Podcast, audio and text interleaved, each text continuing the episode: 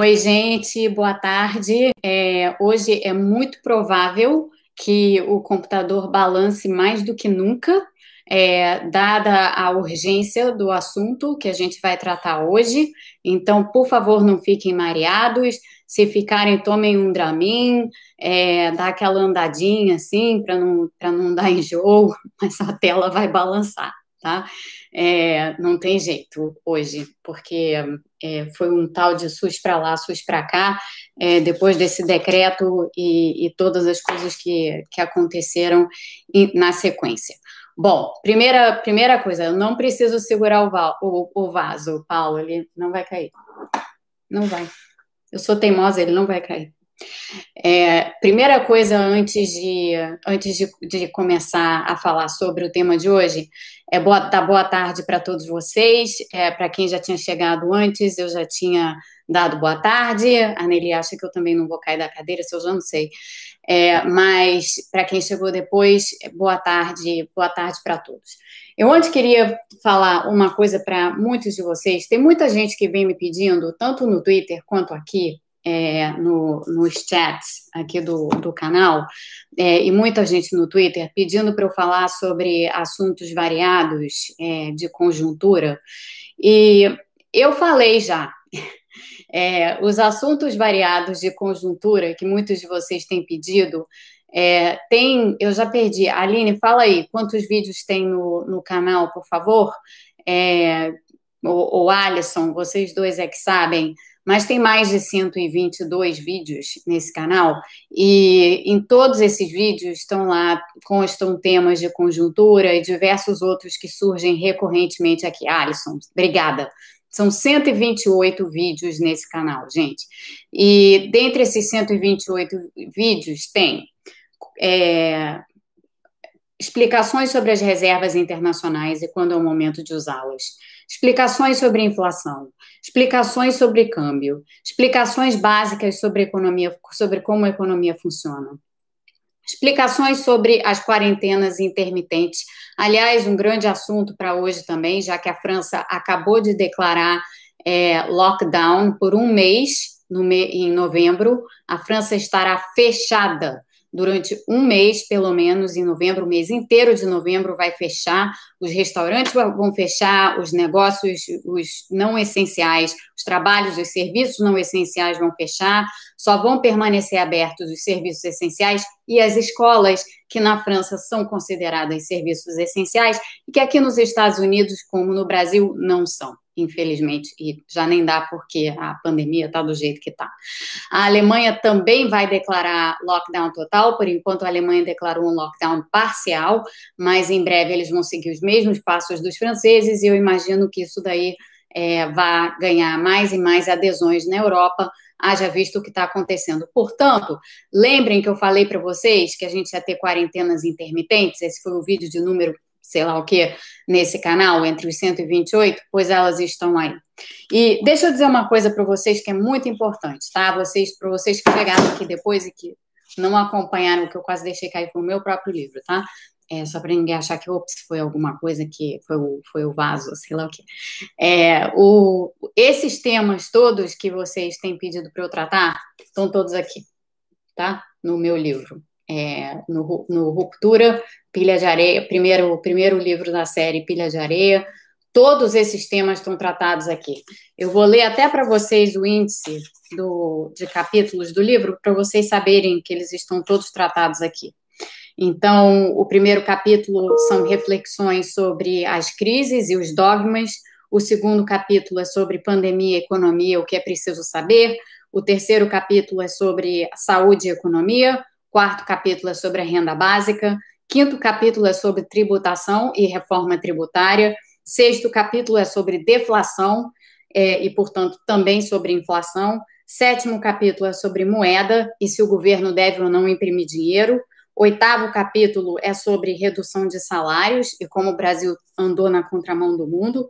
Nono capítulo é sobre a compra de títulos pelo Banco Central e o que, é preciso entender. Isso é o Kiwi, que muita gente posta aqui na telinha. É, o décimo capítulo é sobre quarentenas intermitentes. Então, exatamente isso, o momento que a gente está vivendo hoje na Europa, com algumas quarentenas já sendo declaradas novamente. O décimo primeiro capítulo é sobre o BNDES é, e como o BNDES deveria ser utilizado em tempos de pandemia. O décimo segundo capítulo é sobre responsabilidade fiscal é, e segurança fiscal. Esse aqui foi um papo, um bate-papo muito bom que teve com a Elida Graziani aqui no canal. O 13 terceiro capítulo, para vocês que vivem pedindo, chama-se O governo deve vender reservas internacionais para financiar os gastos com a crise? Esse é o 13 terceiro capítulo do livro. Tem um vídeo aqui no canal e um capítulo inteiro sobre isso no livro. O 14 quarto capítulo é sobre a crise e a reformulação da política macroeconômica. 15 é sobre o novo normal, os bens públicos. O 16 o décimo sexto é sobre o novo normal e a necessidade do investimento público. O 17 é sobre como os bancos públicos deveriam estar atuando. 18 é sobre monetização de dívidas, haja vista que as dívidas vão aumentar. O 19 é sobre as perguntas e respostas que surgiram aqui no canal sobre uma porção desses temas. E o vigésimo e último capítulo é uma conclusão sobre a pilha de areia e o que, que ela significa. Então, gente, tem no Kindle, tá? Tá barato no Kindle, é, também acho que tá barato na Amazon. Comprem. Várias das perguntas de vocês estão re, respondidas aqui. Ou então, se não quiserem comprar, lê, vejam os vídeos do canal, mas tem vários assuntos que eu não vou repisar. Até porque o meu interesse no momento é tratar da fronteira tríplice entre economia, saúde e, e, e medicina. Tá? É, eu acho que a gente, o que a gente está vivendo hoje e o que a gente está vivenciando agora, nesse momento da pandemia que a gente está atravessando, a gente precisa está nessa fronteira tríplice. Muitas pessoas ainda não alcançaram a fronteira tríplice, mas eu quero ficar na fronteira tríplice. O que isso significa é que muitas das discussões macroeconômicas brasileiras eu não tenho mais interesse em participar, até porque elas são as mesmas. Teto de gastos, eu já expus a exaustão qual é a minha posição a respeito do teto de gastos, e ela está documentada nesse livro e nos artigos que eu escrevo semanalmente para o Estadão e para a É, questões relativas à inflação, questões relativas às reservas, questões relativas ao quadro fiscal, questões relativas à taxa de juros, questões relativas ao crescimento econômico que o Brasil pode alcançar, tudo isso eu já falei a exaustão também, e o debate não sai do mesmo lugar entre os economistas. Eu decidi sair desse lugar porque eu já não aguento mais repetir as mesmas coisas. Portanto, está no livro, está nos artigos, está nos vídeos, está tudo isso dito e coberto em várias áreas. Aonde a gente tem que estar? Tá? A gente tem que estar tá nas fronteiras. A gente tá, tem que estar tá tentando sempre empurrar para frente as fronteiras do pensamento, as fronteiras do conhecimento e as fronteiras aonde a gente é capaz de enxergar, se colocar naquele lugar a partir do qual você é capaz de olhar para frente e enxergar alguma coisa tá? Baseado naquilo que você tem, tem lido, estudado, conhecido, lido mais a fundo, refletido, pensado, escrito e por aí vai. Então, é, é, é nessa posição que eu tô, é nessa posição que o canal sempre teve. Quem está acompanhando o canal desde o princípio sabe que várias das coisas que estão acontecendo no mundo hoje foram ditas aqui muito antes delas acontecerem. As quarentenas intermitentes são o exemplo mais recente disso, então o lockdown na França e o lockdown na, na Alemanha, mas várias outras coisas foram discutidas e faladas aqui muito antes delas acontecerem é, de fato. Então, por isso, a gente está sempre na ponta. O nosso objetivo é ficar na ponta e falar da ponta, porque é isso que interessa. Onde nós estamos e para onde nós vamos. Porque nesse, nesse, nesse estado de coisas em que está o Brasil, principalmente nesse estado atual de coisas em que está o Brasil, nada avança, nada progride. As coisas ou ficam no lugar ou regridem, como está sendo essa discussão a respeito do SUS. E aí vão me desculpar todas as pessoas que resolveram passar um certo pano para o decreto do Bolsonaro de ontem, o decreto 10.530. Tem passador de pano a dar com o pé lá no Twitter, nas redes sociais, até pessoas, é, tem alguns jornalistas, todo mundo passando pano, dizendo não, não é privatização do SUS, não vai acabar o SUS, é precipitado dizer isso, e não sei o que lá, e não vamos pensar assim. Não, vamos pensar assim, porque vamos combinar que o decreto, da forma como ele foi feito ontem, quem, quem para início de conversa, quem é que assinou o decreto? Foi o presidente da República e o ministro da Economia, sobre um tema de saúde, sobre o SUS não teve o envolvimento do Ministério da Saúde, não teve o envolvimento do Conselho Nacional de Saúde. Aliás, eu recomendo que vocês é, assistam e recomendem para os passadores de pano que vocês conhecem assistirem o vídeo que o presidente do Conselho Nacional de Saúde postou a respeito do decreto do Bolsonaro e do Guedes, porque vamos combinar, o decreto é do Bolsonaro e do Guedes. E esse esse Sim, tô sim, tô pistola hoje sim, Marcos, porque é, é um verdadeiro absurdo esse, esse decreto de ontem. E quem não está revoltado, quem não está indignado, honestamente, não está entendendo muito bem como é que a banda toca. E não está entendendo muito bem como é que a banda toca nesse governo. O que, que eles fazem? Eles fazem balões, eles, eles lançam balões de ensaio na expectativa de que as pessoas ou vão ficar relativamente anestesiadas com aquele balão de ensaio, ou vão passar um pano, exatamente como a gente tem visto fazer. É isso que eles fazem. E aí as pessoas todas ficam dizendo: não, isso é só uma parceria público-privada, isso é como já fizeram na Bahia, fizeram nos governos do PT. É só isso, gente, não é mais nada. É só uma parceria, é só uma PPP. Só se trata de uma PPP. Ou então você tem uma outra gente que fala assim: imagina, como é que o governo vai privatizar o SUS? Afinal de contas, isso é contra a Constituição. Gente, acordem. O teto de gastos é contra a Constituição. E a gente fez uma, uma, emenda constitucional e criou um teto de gastos que é inconstitucional. É só ó, ler aqui, tá aqui, nesse livro aqui, na minha conversa com a Hélida, dito em claro e bom tom, exatamente isso, que o teto de gastos é inconstitucional. Então não vamos brincar de achar que ah, os direitos que estão na Constituição são pétreos e ninguém pode fazer nada a respeito, porque no Brasil tudo é possível, principalmente os direitos constitucionalmente garantidos. Vamos lá, tem direitos humanos no Brasil? Porque a Constituição garante isso. E aí, tem? Vai perguntar para alguém lá da favela. Vou trazer o Zezé aqui para explicar se tem direitos humanos ou não.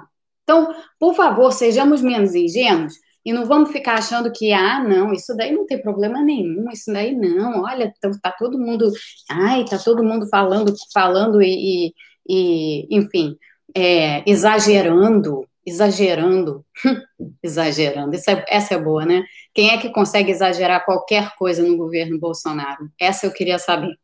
É, e só para lembrar, antes de mais nada, que o ministro que assinou, que não era o ministro da Saúde sequer, era o ministro da Economia, é o ministro do Estado mínimo. Então, qualquer pessoa que realmente ache em sã consciência que esse decreto arbitrário, mal formulado, mal feito, lançado, como sempre, num calor do momento e numa espécie de, de atropelo, como esse governo faz tudo, é, não vamos ser ingênuos a ponto de achar que isso daí não é, de certa maneira, associado à ideia de Estado mínimo, porque para ter Estado mínimo você precisa reduzir o SUS.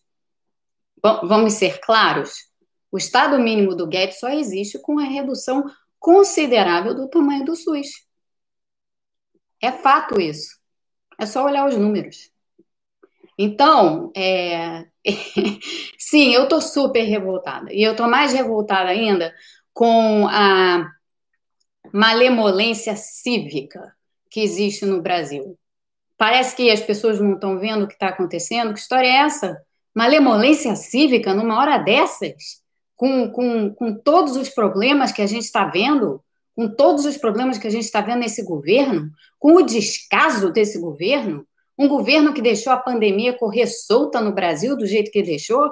E olha, não se enganem, não. A quarentena intermitente vai acontecer no Brasil também, querendo ou não, porque vem outra onda no Brasil, assim como elas apareceram em outros países. O Brasil não está não tá a salvo, não está isento disso acontecer, não. Isso vai acontecer no Brasil. E eu tenho dito isso aqui para vocês, vocês sabem. Então, é, por favor, fujam das pessoas que resolverem passar pano, principalmente nessa história do SUS, no meio de uma epidemia. São as vidas que estão em risco e são as vidas de pessoas que são muito pouco valorizadas na nossa sociedade. Porque que vidas são essas? São as vidas das pessoas que dependem do SUS. Dependem mesmo. Não é só a, a, daquela pessoa que vai num posto de saúde tomar uma vacina, não. Que, aliás, aliás, como muita gente gosta de dizer, ah, não, eu não sou usuário do SUS. Todo mundo no Brasil é usuário do SUS. Porque quando você tem campanha de vacinação e você vai vacinar seu filho, você vacina onde? Em de saúde. Quando tem qualquer, é, qualquer, qualquer coisa, qualquer doença, é, dengue, a dengue, quem é que vai é, fazer a vigilância? Quem é que vai nos, nos domicílios, nos apartamentos, nas casas, nos edifícios? Quem é que vai lá para ver se de fato, quando há um surto de dengue, estamos perto dessa. Tem, tem essa sazonalidade no Brasil agora, né? Vai juntar os dois, Covid, dengue, mais todas as outras doenças que nós temos no Brasil, é, e quem é que vai lá inspecionar e ver se não tem água parada, se está tudo certinho, se, tá, se, se de fato o edifício, no caso, se for um edifício, ou as casas, ou o condomínio, seja lá o que for, estão fazendo as coisas direitinho para evitar que o mosquito se espalhe. Quem é? São agentes do setor privado? São agentes dos planos de saúde das pessoas? Não, é o SUS, tá? São pessoas que trabalham no SUS. Então, todo mundo que se entende por gente no Brasil é coberto pelo SUS. É, primeiro, é coberto por direito, e segundo, é coberto porque é assim que funciona. Então, o, o acho um, um verdadeiro absurdo, para não falar de várias outras coisas que vocês estão levantando aqui, como, como, como transplantes, como diversas outras coisas que vocês estão aqui dizendo. O Munir falou alguma coisa que nele gostou e eu perdi. Repete aí, Munir, por favor, para eu poder falar aqui o que você disse. É, enfim, o, o, o, o, ponto é esse, tá? E, esse na, e essa, na realidade, é o único ponto que interessa. Tuberculose, exatamente. Por que, que a gente não tem tuberculose no Brasil? Quem é que é responsável pelas campanhas de vacinação da BCG? Hein? Quem? Quem é? É o seu plano de saúde? Não, é o SUS. Então, é, com tudo isso, é, é para dizer o seguinte: passação de pano, numa hora dessas, no meio da epidemia, com um sistema de saúde que, mal ou bem, é visto no mundo, e eu estou fora do Brasil, então posso dizer para vocês Exatamente, Munir, tuberculose só trata no SUS. Eu posso dizer a vocês o seguinte: no plano de saúde privado não vai tratar tuberculose, não, tá? Você vai ser encaminhado para o SUS se você tiver tuberculose. Tem gente que não sabe disso. É, mas o que eu quero dizer aqui é o seguinte: a Anvisa é do SUS. A Anvisa faz parte do SUS. A Anvisa, Agência de Vigilância Sanitária, é do SUS, faz parte do SUS. Então, vamos entender direitinho o que é o SUS. O Observatório Covid-19, do qual eu faço parte, eles têm um trabalho fenomenal, é um grupo enorme de pesquisadores, professores, acadêmicos, é, pessoas que já ocuparam e ou ocupam posições é, na gestão pública e na gestão de saúde.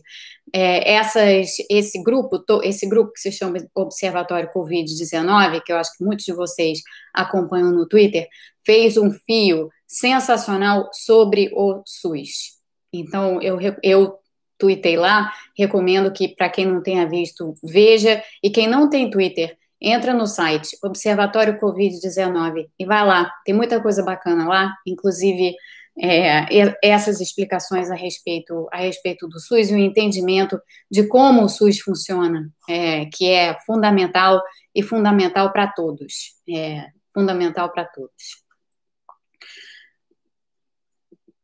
É, a Leda está perguntando com esse decreto o que acontece a partir de agora na prática. Leda, não se sabe. O decreto é, o decreto é arbitrário, o decreto, como eu disse, não foi feito em consulta com nenhum órgão do Ministério da Saúde, gente. O Ministério da Saúde, para começar, o Ministério da Saúde. há órgãos como o Conselho Nacional de Saúde, o CNS, que é responsável pelo SUS e pela, pela elaboração de políticas públicas na área de saúde. Não foram consultados. Isso não foram consultados. Os conselhos municipais de saúde não foram consultados. Gente, a maneira como o SUS funciona, se vocês olharem para a engrenagem do sistema, o SUS funciona a nível municipal. Sim, claro que tem as peças estaduais e a peça central do governo federal, mas o SUS funciona e é gerido a nível municipal. Os gestores municipais do SUS não foram consultados nessa peça que o governo resolveu pregar na população brasileira ontem, em meio à mais grave crise sanitária que nós já enfrentamos nas últimas décadas. Isso está legal para vocês? Porque para algumas pessoas parece que está. Para algumas pessoas parece que está tudo bem. Não tem problema não terem consultado os municípios, porque tem lá o exemplo da Bahia. E daí o exemplo da Bahia? Não estamos falando do exemplo da Bahia, não. A gente está falando de um governo que quer reduzir ao mínimo o tamanho do Estado brasileiro e que, para isso, precisa reduzir o SUS. Então, vamos ser claros nessa hora, porque disso que se trata. É isso que está em jogo. Então, quem está preocupado e está externando as preocupações, está absolutamente certo de estar tá preocupado e estar tá externando as preocupações. Não se trata de sensacionalismo, nem de fake news, como algumas pessoas, inclusive, acusaram. É o fim da picada que pessoas tenham acusado isso. Realmente é incompreensível. É, enfim, eu queria ler aqui para vocês, e olha lá, tem 535 likes só, e vamos, vamos dar like se você está gostando. Se não está gostando, dá dislike também, porque eu não estou nem aí.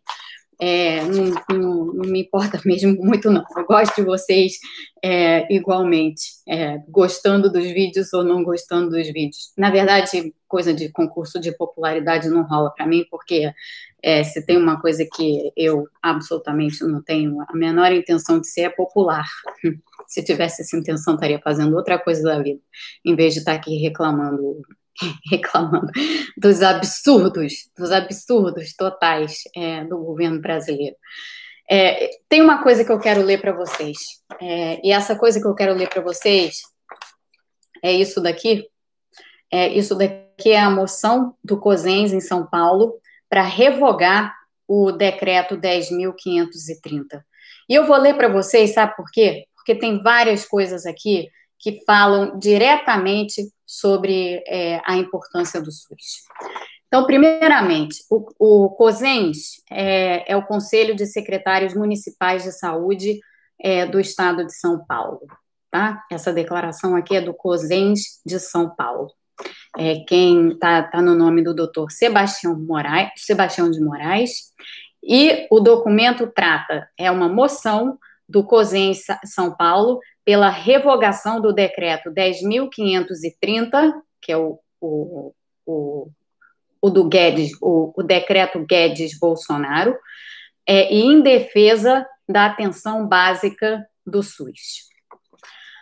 O COSENS SP São Paulo recebeu com apreensão a publicação do Decreto Federal número 10.530, de 27 de 10 de 2020, pois entendemos que a proposta contida no mesmo contraria não só princípios e diretrizes do SUS, mas também a Política Nacional de Atenção Básica, a PNAB, estabelecida na Portaria 2436, de 17 de setembro de 2017.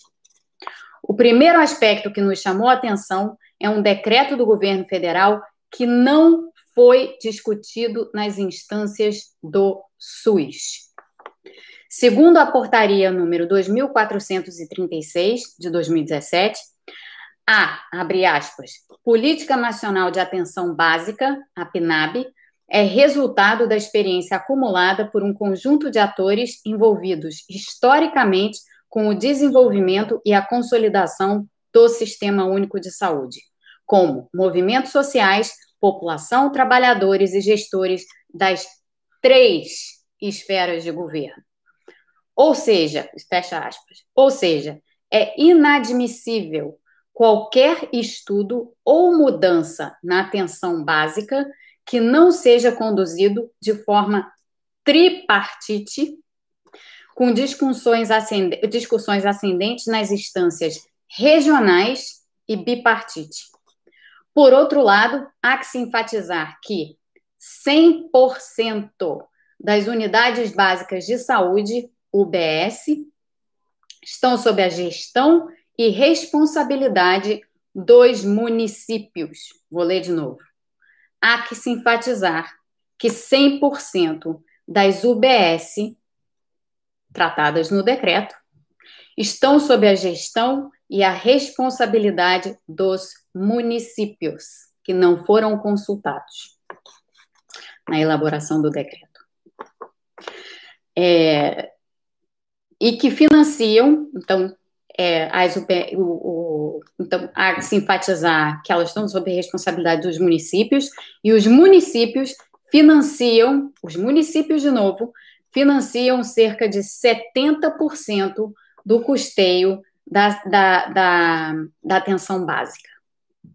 70% do custeio da atenção básica é financiada pelos municípios que não foram consultados na elaboração do decreto 10.530 de ontem, tá? Só enfatizando novamente.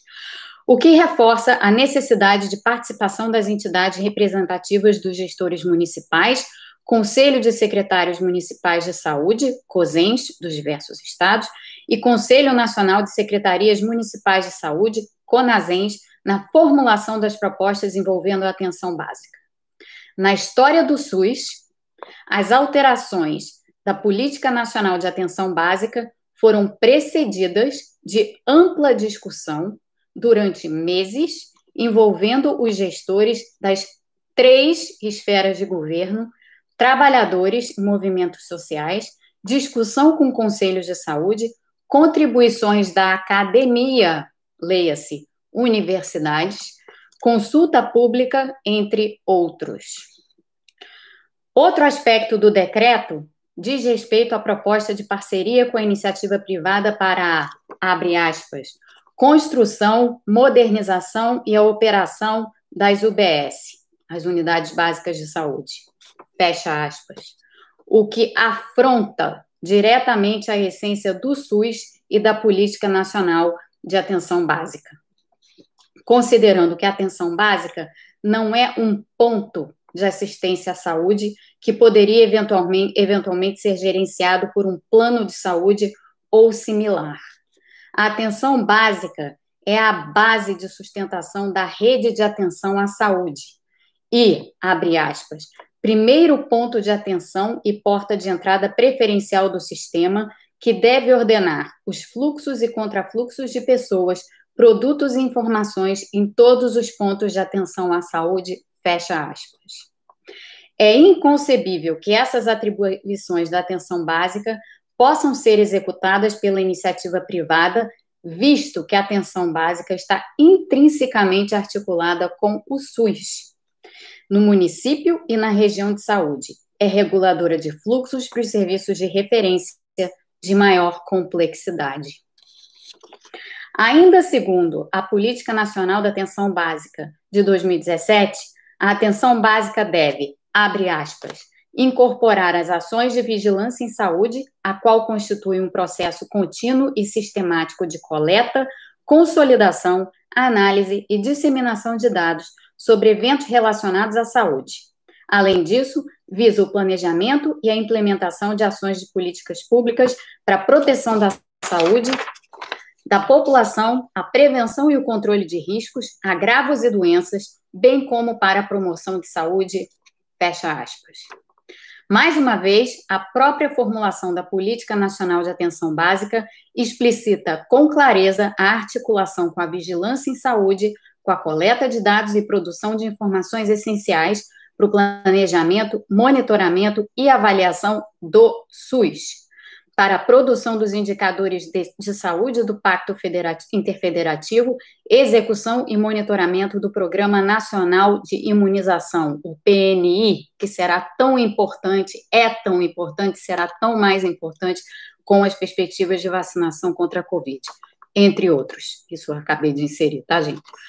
É absolutamente impossível privatizar a atenção básica sem desmontar a lógica de funcionamento do SUS, que vem sendo construída a duras penas há mais de três décadas pelos trabalhadores, gestores, academia, conselheiros de saúde, movimentos sociais e pela sociedade brasileira.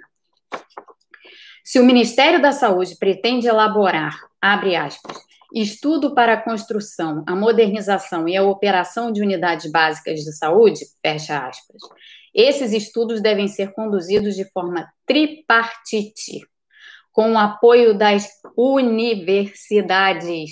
Lembram delas? Pois é, elas são importantes. Que têm conhecimento, metodologia, acúmulo de produção teórica sobre o SUS, muitas delas em parceria com gestores, trabalhadores, conselheiros e usuários do SUS.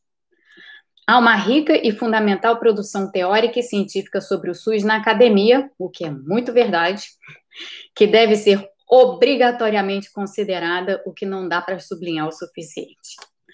A análise das informações do Programa Nacional de Melhoria do Acesso e da Qualidade e a articulação com as universidades responsáveis pela avaliação externa do mesmo poderia ser um ponto de partida para detectar as necessidades de melhoria do acesso e da qualidade da atenção básica, que, como todos sabemos, necessita mais recursos financeiros, apoio para a informatização, programas robustos de formação de trabalhadores e gestores através de processos de educação permanente, fortalecimento da estratégia de saúde da família, de mais médicos, ampliação das equipes multiprofissionais nas UBS, melhores salários, entre outros.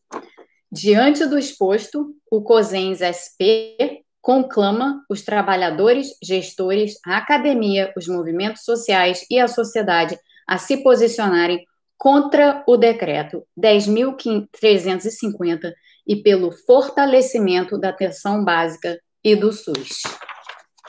Dá para ser mais claro do que isso? Acho que não, né? É, acho que não dá para ser mais claro do que isso é, na, no, em termos da visão dos municípios e dos, e dos participantes dos conselhos é, dos secretários municipais de saúde, qual a visão que está sendo articulada aqui a respeito do decreto 10.530. Então, é, eu, eu recomendo que alguns dos passadores de pano é, leiam isso aí. É importante, está escrito por profissionais da saúde e está assinado por profissionais da saúde. É, bom, é, não estou sabendo disso, não. É, passar pano, um certo comentarista político apareceu por aqui, hum, não sei, não vi. Estava lendo. É, Leda, Leda, isso aqui não é. A Leda pergunta como podemos assinar em favor desse movimento. Isso aqui é uma moção do, do COSENS. É, aqui, então, não é, não é um abaixo assinado nem nada. Isso aqui é um, é um, é um documento que eles prepararam e, e divulgaram é, imagino que outros conselhos municipais, de secretarias municipais de saúde farão o mesmo.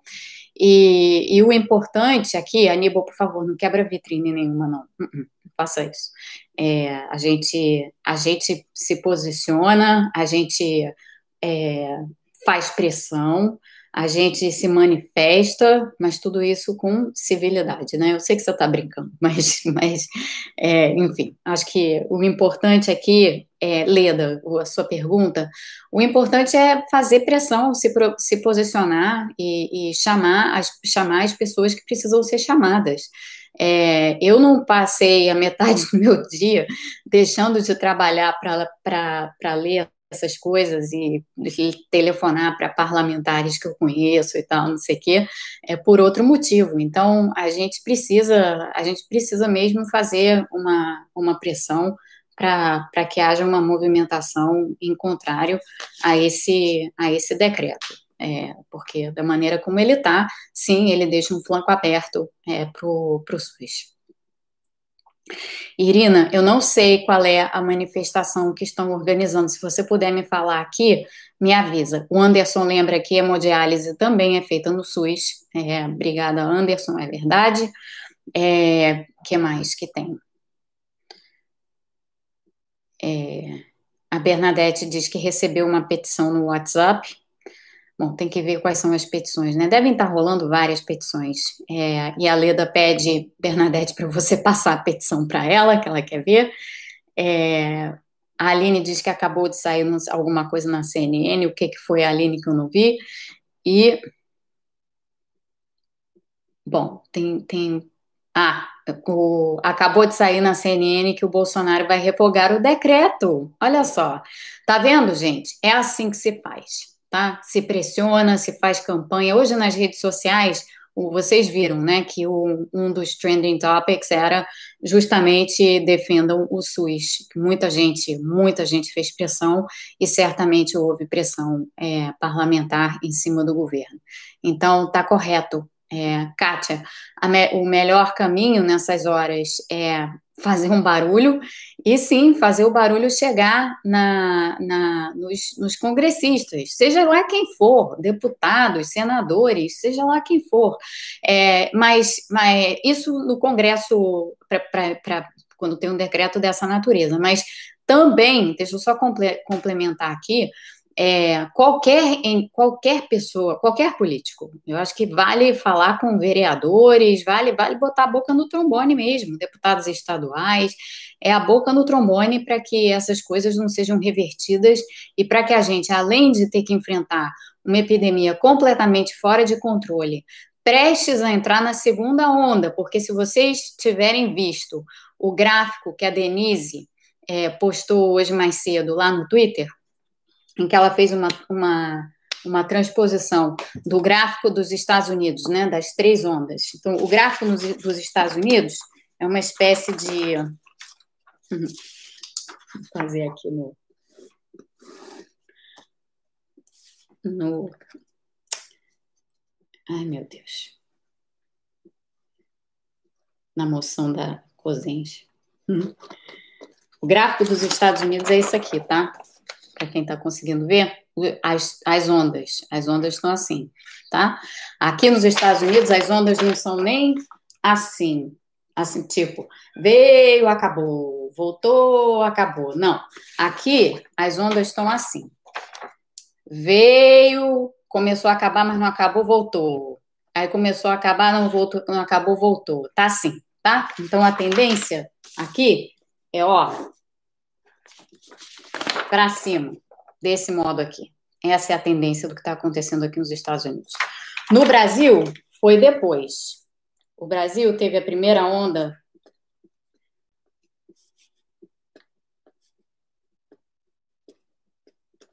Brasil é pontilhado aqui, tá? O Brasil teve a primeira onda depois dos Estados Unidos, caiu e agora parece que está começando a subir.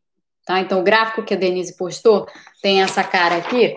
Recomendo que vocês vão lá olhar, porque prestes a entrar exatamente nessa situação em que a gente vai começar a enfrentar no Brasil, em breve, provavelmente a segunda onda dessa, dessa, dessa doença, é, o, houve, essa, houve essa tentativa, agora já desfeita.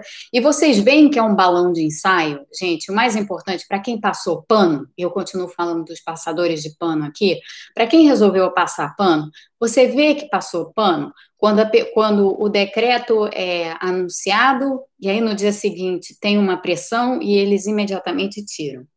Agora, tem que ficar de olho, porque a intenção está lá, a intenção está plantada. Não vamos esquecer que esse é o povo do Estado mínimo, tá? Nunca, nunca esqueçamos que esse é o povo do Estado mínimo. E que nesse momento, tudo que a gente não pode fazer, de maneira alguma, é, é, é, é, entrar nessa jogada de ah, não, é só uma parceria público-privada. Abra um olho. Parceria público-privada tá, tá legal, tá bem que é. É... O Kennedy pergunta se tem alguma previsão de chamar novamente o Atila. É, vou conversar com o Atila. Hoje eu falei com o Atila, na verdade. É, hoje mais cedo que ele tinha colocado um tweet lá sobre economia e ele queria saber se eu concordava. Aí a gente acabou falando um tempão sobre várias coisas, inclusive sobre esse, sobre esse absurdo aqui é, desse, desse decreto. Então vou ver com ele. Ele está ocupado, né? mas eu também. Mas a gente vê como que a gente, como que a gente organiza. É, bom, o, Eu tinha programado é, falar, e, e, pretendo falar, eu tinha programado falar sobre, sobre a, a, a, as ondas e tal, e sobre em especial algumas perguntas que acabaram surgindo sobre imunidade, sobre o relatório, sobre o, o relatório do, do, do, Imperial College que saiu sobre anticorpos, imunidade e tal. Então eu vou falar sobre isso um pouco agora. Mas o, deixa eu ver aqui. É, tem uma pessoa troa aqui dizendo que o negócio é privatizar tudo e acabar com o Estado. É legal, uhum, vamos tentar fazer isso, ver o que acontece. É, o Amadeu pergunta assim: como é o sistema de saúde aqui, aí nos Estados Unidos? Aqui é 100% privado, é, com a exceção de é, os programas Medicare e Medicaid, que atendem uma parcela muito pequena da população, e o fato de ser inteiramente privado está gerando muito problema aqui agora na, aqui na, agora na pandemia. É, e está tá, tá realmente sendo um problema grave. Está sendo um problema grave, sabe aonde, em particular? Nos estados do meio oeste, todo o centrão dos Estados Unidos, que agora está com, tá com a epidemia realmente absolutamente descontrolada no, no centrão aqui, que são as áreas rurais, onde não há não há postos de saúde, não há hospitais, não há atendimento. É, então, quando vocês pensam, quando a gente pensa no Brasil e a gente pensa em tudo que o Brasil poderia ser e que poderia ter e que não tem, todas as oportunidades desperdiçadas, isso tudo é verdade, são muitas.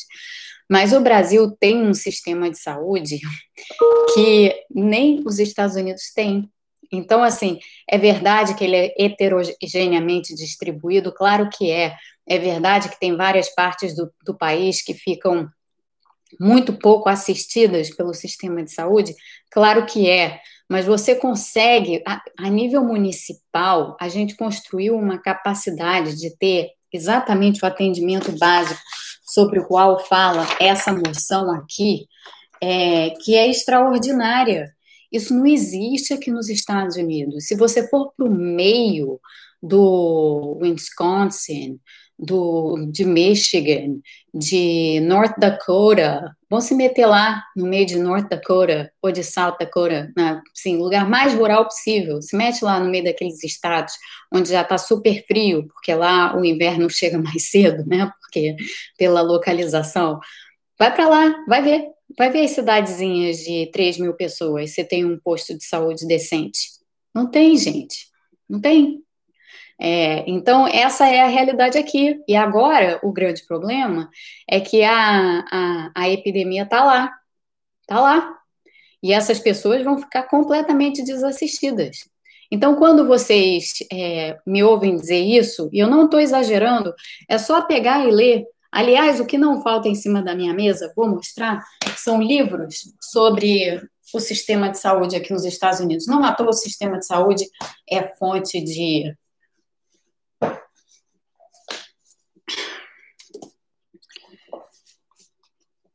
Aqui. Aqui. Primeiro é esse aqui, ó. Recomendo. Do Robert Kaplan. Se chama More Than Medicine: The Broken Promise of American Health. Tá? Mais do que a medicina, é a promessa quebrada do, da, da, da saúde da saúde nos Estados Unidos, né? Do sistema de saúde. Então, hum, boa leitura essa para a pergunta feita. A segunda é do David, do David Cutler, é, que escreveu recentemente com Larry Summers um ótimo artigo na Science, se chama The Quality Cure, e é também é, sobre o sistema de saúde aqui nos Estados Unidos. Tem um outro livro aqui, em cima da minha mesa, que eu posso recomendar para vocês, vocês verem que, assim, a gente não fala das coisas sem saber, né? A gente lê. É, esse, Which country has the world's best healthcare? É, qual país tem é, o melhor sistema de saúde no mundo, tá? Os países considerados, só para vocês saberem quais são os que estão sendo tratados nesse livro, do Ezequiel Emanuel, ele é o autor. São, são todos países desenvolvidos. É Estados Unidos, que não está entre os melhores sistemas do mundo, tá? Já adianto para vocês que essa é a conclusão desse livro. Canadá, Reino Unido, é bom. Noruega, França, é muito bom. Alemanha é muito bom. Holanda é bastante bom. Suíça, Austrália, Taiwan e China. Tá? Esses são os, os, os países e os sistemas de saúde considerados nesse livro aqui. Qual país tem o melhor sistema de saúde do mundo? Então, é, tá aqui alguma, alguns subsídios aí de leitura para vocês. Eu tenho mais uns três livros aqui sobre sistema de saúde nos Estados Unidos. E esse eu vou mostrar porque esse merece.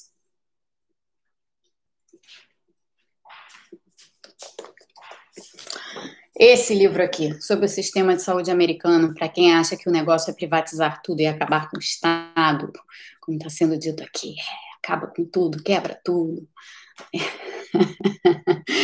É, esse, esse livro aqui chama-se Priced Out: The Economic and Ethical Costs of American Healthcare. Ou seja, priced out significa que você não consegue ter acesso a nada, porque o preço é caro demais, você não consegue ter acesso. É, os custos econômicos e éticos. Tem ética na história, gente, também. A gente não pode esquecer disso. Os custos econômicos e éticos do sistema de saúde nos Estados Unidos. Mais um livro para leitura. Vocês não têm noção da pilha de livros que tem em cima da minha mesa. É, enfim, Tá aí, tá? Vários livros, várias leituras, tudo isso sobre sistemas de saúde no mundo e sobre o sistema de saúde aqui nos Estados Unidos. Se vocês se derem um trabalho de ler pelo menos um desses livros, vocês vão constatar a importância do SUS, a importância relativa do SUS. É, os livros sobre o sistema de saúde americano, que é tudo que a gente não quer ter tá? Porque é um sistema absolutamente desigual de nada, Madeu. É, te, te, te, sobrecarreguei de livros aí, mas eles são interessantes. Se você tiver é, oportunidade de comprar qualquer um deles, eu recomendo.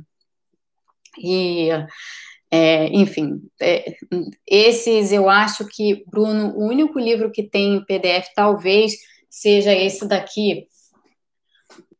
Esse daqui, o Priced Out tá? The Economic and Ethical Costs of American Healthcare. Esse aqui eu acho que tem em PDF. Os outros eu acho que não. Não sei se tem eles em português. Não sei dizer. É, então, se alguém aqui conseguir achar, seria ótimo. É, tem um monte de gente perguntando se eu durmo, como é que eu faço, não, não, não. É, gente, eu sou pesquisadora e professora, esse é o meu trabalho. O meu trabalho é esse. O meu trabalho é ler, estudar, aprender, pensar, refletir e é, jogar o conhecimento é, para fora. Não que esse conhecimento adquirido por mim seja verdade absoluta sobre nada, é apenas um conhecimento com reflexões próprias. Recomendo que todos que tenham a capacidade de capacidade em termos de tempo de fazer o mesmo, façam, porque a gente desenvolve pensamento crítico assim. É, pensamento crítico não é ficar ouvindo clichê, nem repetindo clichê, nem é, inventando limiares é, e limites para definir coisas, assim, o que vale, o que não vale, o que, que é ciência, o que, que não é ciência, ah, isso aqui não é ciência, é, esse tipo de coisa hum, não tem nada a ver com pensamento crítico. Então, é, fica, fica a dica para vocês. É, alguns de vocês vão saber do que eu estou falando, outros não. Mas tudo bem. É, então, o. o é, bom, Jéssica, autonomia. Hoje não dá, não tem. Olha só, o que é, se tem uma coisa que a cabeça não consegue fazer é, é, operar na frequência indignação com o decreto do SUS e analisar a autonomia do Banco Central que vai ser votada no Congresso simultaneamente, tá? É, então esse tema aí fica para outro dia, é, realmente para outro dia. E deixa eu ver se tem mais alguma coisa aqui sobre essa questão especial. Se não tiver, eu vou mudar. A Leda diz assim: Mônica, meus cunhados são americanos, moram em Nova York e estão com muito medo que haja fraude na eleição.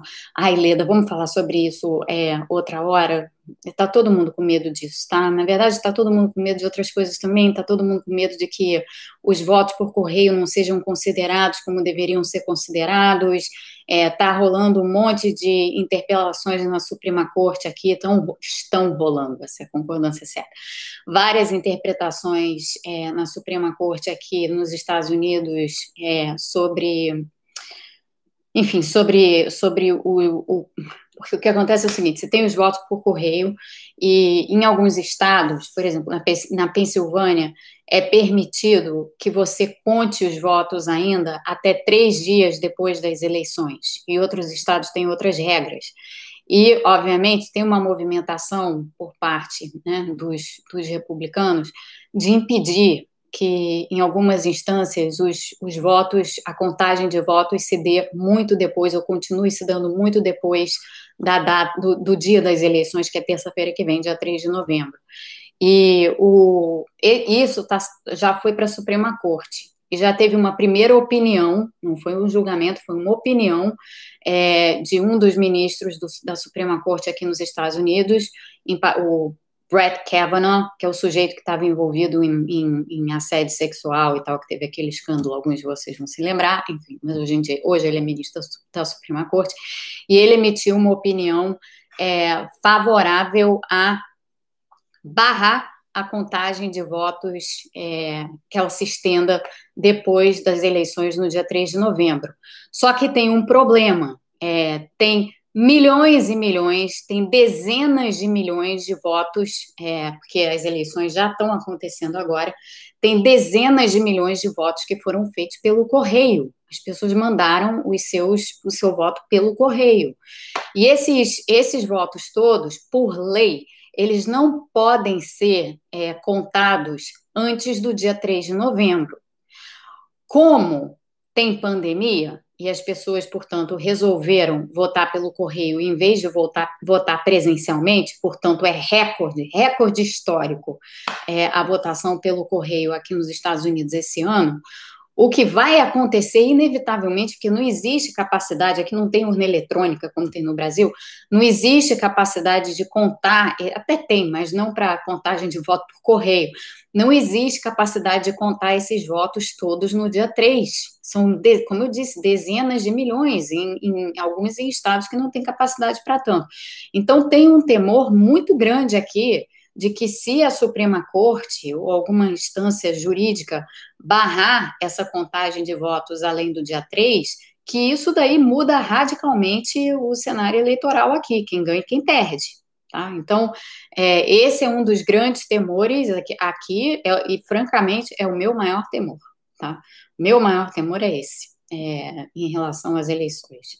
Então, o clima aqui está muito tenso, tem muita apreensão, é, por conta dessas, por, por conta dessas, é, dessas coisas que vêm acontecendo. É, tem, tem essa movimentação grande, já chegando na Suprema Corte, de tentar impedir a contagem dos votos por correio, que, que vai ser extremamente problemática, é, e, e é isso.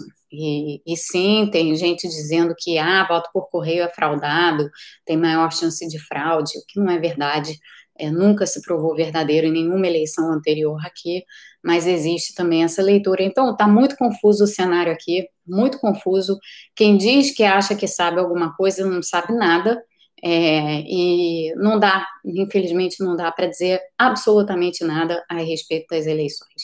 Eu, particularmente, estou bastante apreensiva também, né, com o resultado, claro, mas principalmente com as repercussões constitucionais, é, porque são né, de ordem de crise constitucional que podem ocorrer aqui em decorrência dessas, dessas várias é, coisas que estão que se movimentando e se movendo no cenário. É, eu fui convidada para participar de vários debates nas emissoras brasileiras sobre as eleições nos Estados Unidos, para vocês terem uma noção, eu recusei todos. Não participarei de nenhum, porque prefiro ficar aqui quieta, observando os acontecimentos, em vez de ficar blá, blá, blá, blá, blá na televisão no Brasil sobre algo que aqui é, é, é, é extremamente preocupante, é, que talvez algumas pessoas não, não, não tenham a ordem da, da preocupação do que está se passando aqui nos Estados Unidos. Pois é, Karen, desconsiderar voto seria absolutamente trágico para a democracia. Concordo plenamente com você, mas você vê em que nível, é, em que nível nós chegamos. Tem uma, olha, eu não, eu não costumo responder quem coloca números e letrinhas aqui tem fotinho de avatar. Então, pergunta sobre livro de escola austríaca com letrinhas e nananã, não vou responder não. É, desculpe. Se quiser que eu responda, põe seu nome. Sim, posso, para a pessoa que fez a pergunta.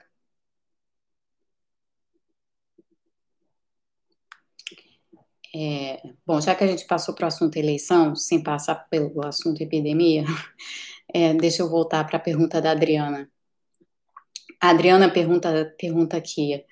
É, a Adriana pergunta, Mônica, existe algum movimento de políticos nos Estados Unidos para mudança de voto indireto para direto? Adriana, teve um vídeo que eu fiz aqui já não tem nem tanto tempo assim, deve ter umas duas semanas, em que eu expliquei a história do colégio eleitoral, tá?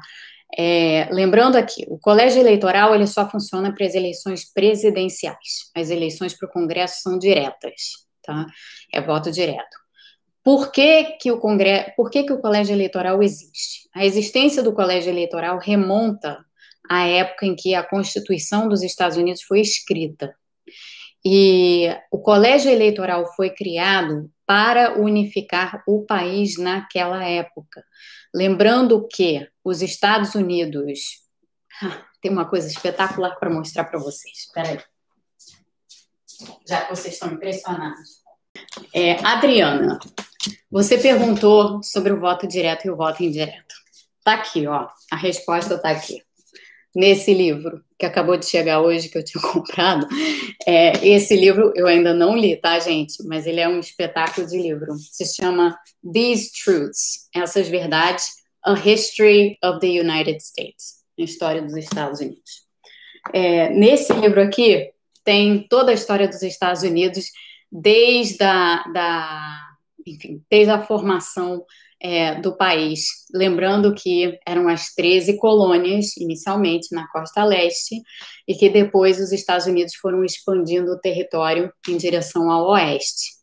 Na Constituição, Constituição que eu digo, construção dos Estados Unidos como país, a maneira de que, que, que quando quando estavam escrevendo a Constituição, a maneira de você incorporar estados na União ou territórios na União, de você fazer com que aqueles territórios quisessem fazer parte da União Federativa, que virou os Estados Unidos, você precisou criar o colégio eleitoral, porque na costa leste, onde haviam as 13 colônias, é, ela, a, a, costa leste tinha já uma, uma, uma super representação política, por ter se desenvolvido primeiro.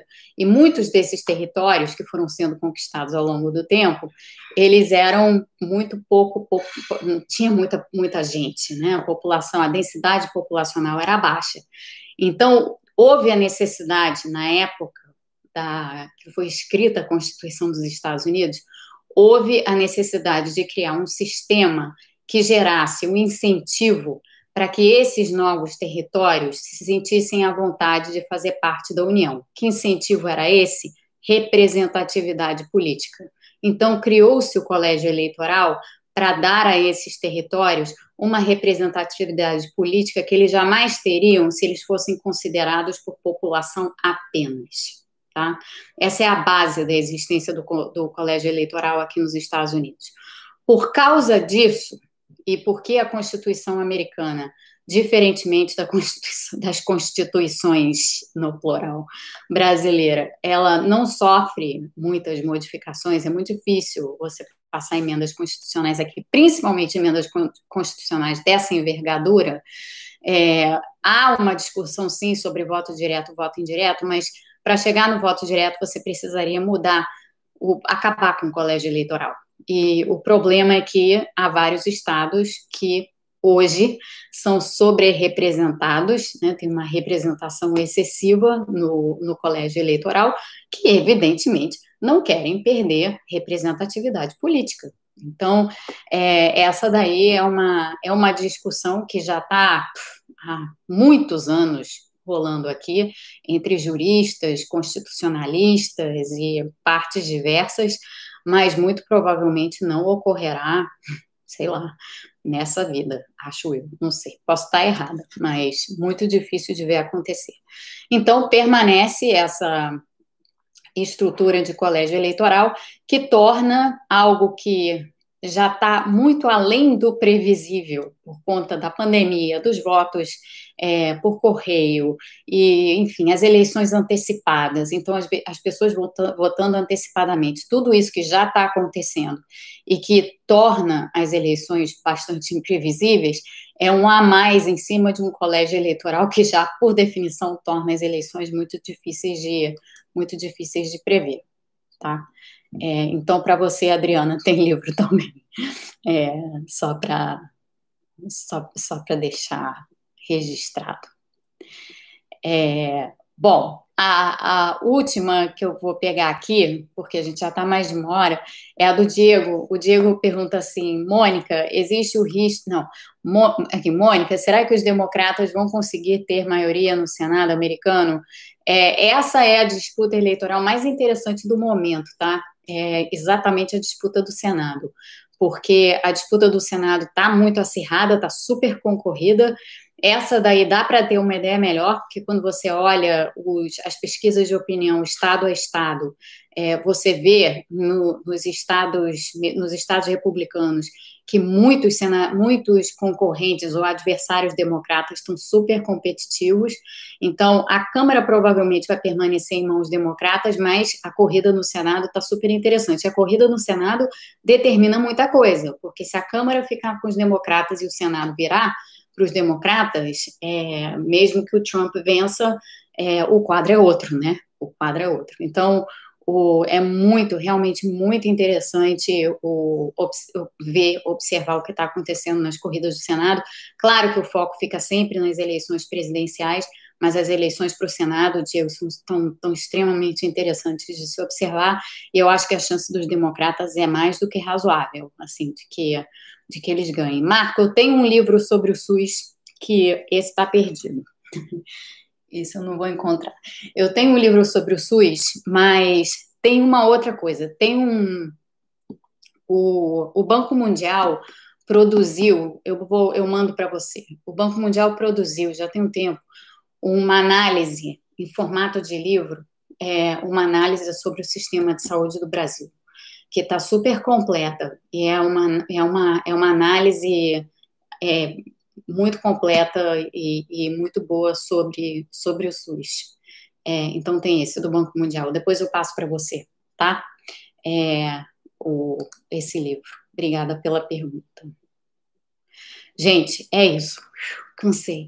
É, foi, foi bastante, é, sei lá, é, bastante intensa, né? Acho que é a palavra intensa essa, essa transmissão de hoje, mas é bom que a gente acabou com a, revoga, é, com a revogação do decreto. Então, a gente começou com um decreto ainda é, em pé, de pé, sei lá, e terminamos com um decreto derrubado. É, e que não volte. É, obrigado por estarem aqui vivenciando a intensidade dos momentos e boa tarde, boa noite para vocês. Estou até com calor, gente. É, boa tarde, boa noite para vocês. A Raquel está dizendo assim: foi puxado hoje, mas tem dias que, né, tem que ser. O que, que a gente vai fazer? É o que é. é então, super obrigada. Estamos super bem de likes e estamos até com uma relação likes povo invertida, o que é curioso. É, mas, enfim, foi ótimo. É, espero foi ótimo sempre estar aqui com vocês. espero que espero que vocês fiquem todos bem. Agora que não tem mais decreto, ufa, pelo menos não por enquanto. Depois a gente volta com terão teremos mais emoções pelo caminho, isso é certo. É, prometo a vocês que sexta-feira é papo de boteco, tá, gente? Boteco relax. Então, é isso. Boa noite, é, fiquem bem, boa tarde, boa noite e até sexta, dia de boteco, gente, não esqueça, tá?